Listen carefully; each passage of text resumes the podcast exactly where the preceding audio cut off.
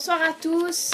Euh, aujourd'hui, on se retrouve pour une nouvelle émission sur Radio Musique pour interviewer un euh, directeur de fanfare ou de brasse, monsieur Jean-François Babillet. Bonjour, comment allez-vous? Merci, ça va très bien. Merci. Alors, euh, on va tout de suite débuter notre interview avec la première question. Alors, depuis quel âge êtes-vous passionné par la musique?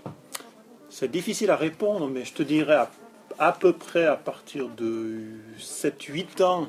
Mhm. C'est à peu près à l'âge où on a commencé à faire du solfège. Et puis euh, après, la passion elle est venue petit à petit. J'étais pas un grand mordu, je travaillais pas beaucoup. Euh, d'après vous, juste comme ça, est-ce que tous les musiciens pourraient, être, euh, pourraient devenir directeurs?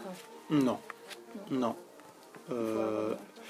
Il y en a certains qui sont de très très très bons instrumentistes, j'en ai connu, qui se sont essayés à la direction, mais ça n'a pas fonctionné. Alors des fois, c'est un problème, ça peut être un problème physique en fait, euh, question de coordination des membres. Euh, je, connais des chefs qui, qui, gênent la fanfare ou bien qui gênent l'orchestre plutôt qu'ils les aident, parce que c'est vraiment des, ils ont des lacunes techniques.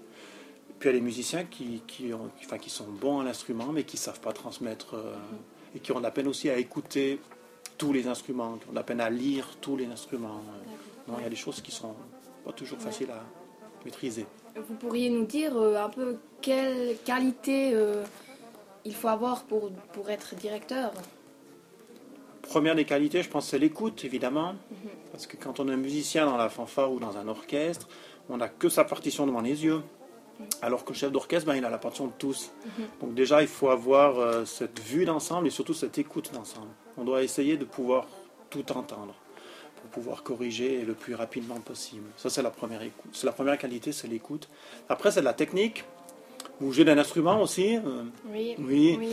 Donc, vous savez qu'il faut s'entraîner beaucoup pour, euh, en fait, arriver à, toujours progresser, en fait, à, un meilleur niveau. Mais la direction, c'est la même chose.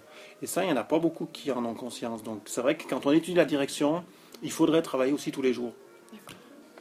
Quelles difficultés euh, est-ce que vous rencontrez lorsqu'il s'agit d'allier votre vie de famille avec euh, votre passion? Oh, il n'y a pas de grandes difficultés. Si, euh, si l'emploi du temps est bien géré, je pense qu'il y a d'autres professions aujourd'hui qui sont. enfin, je sais pas, où on travaille le dimanche, on travaille de nuit, enfin bref. Non, ce n'est pas, pas spécialement gênant si on doit répéter deux fois dans la semaine. Après, c'est clair que si on dirige plusieurs sociétés, ça peut devenir plus problématique. On est pratiquement absent tous les soirs, on est souvent pris les week-ends, mais j'ai toujours fait attention à, ne pas trop empiéter sur la vie de famille. D'accord.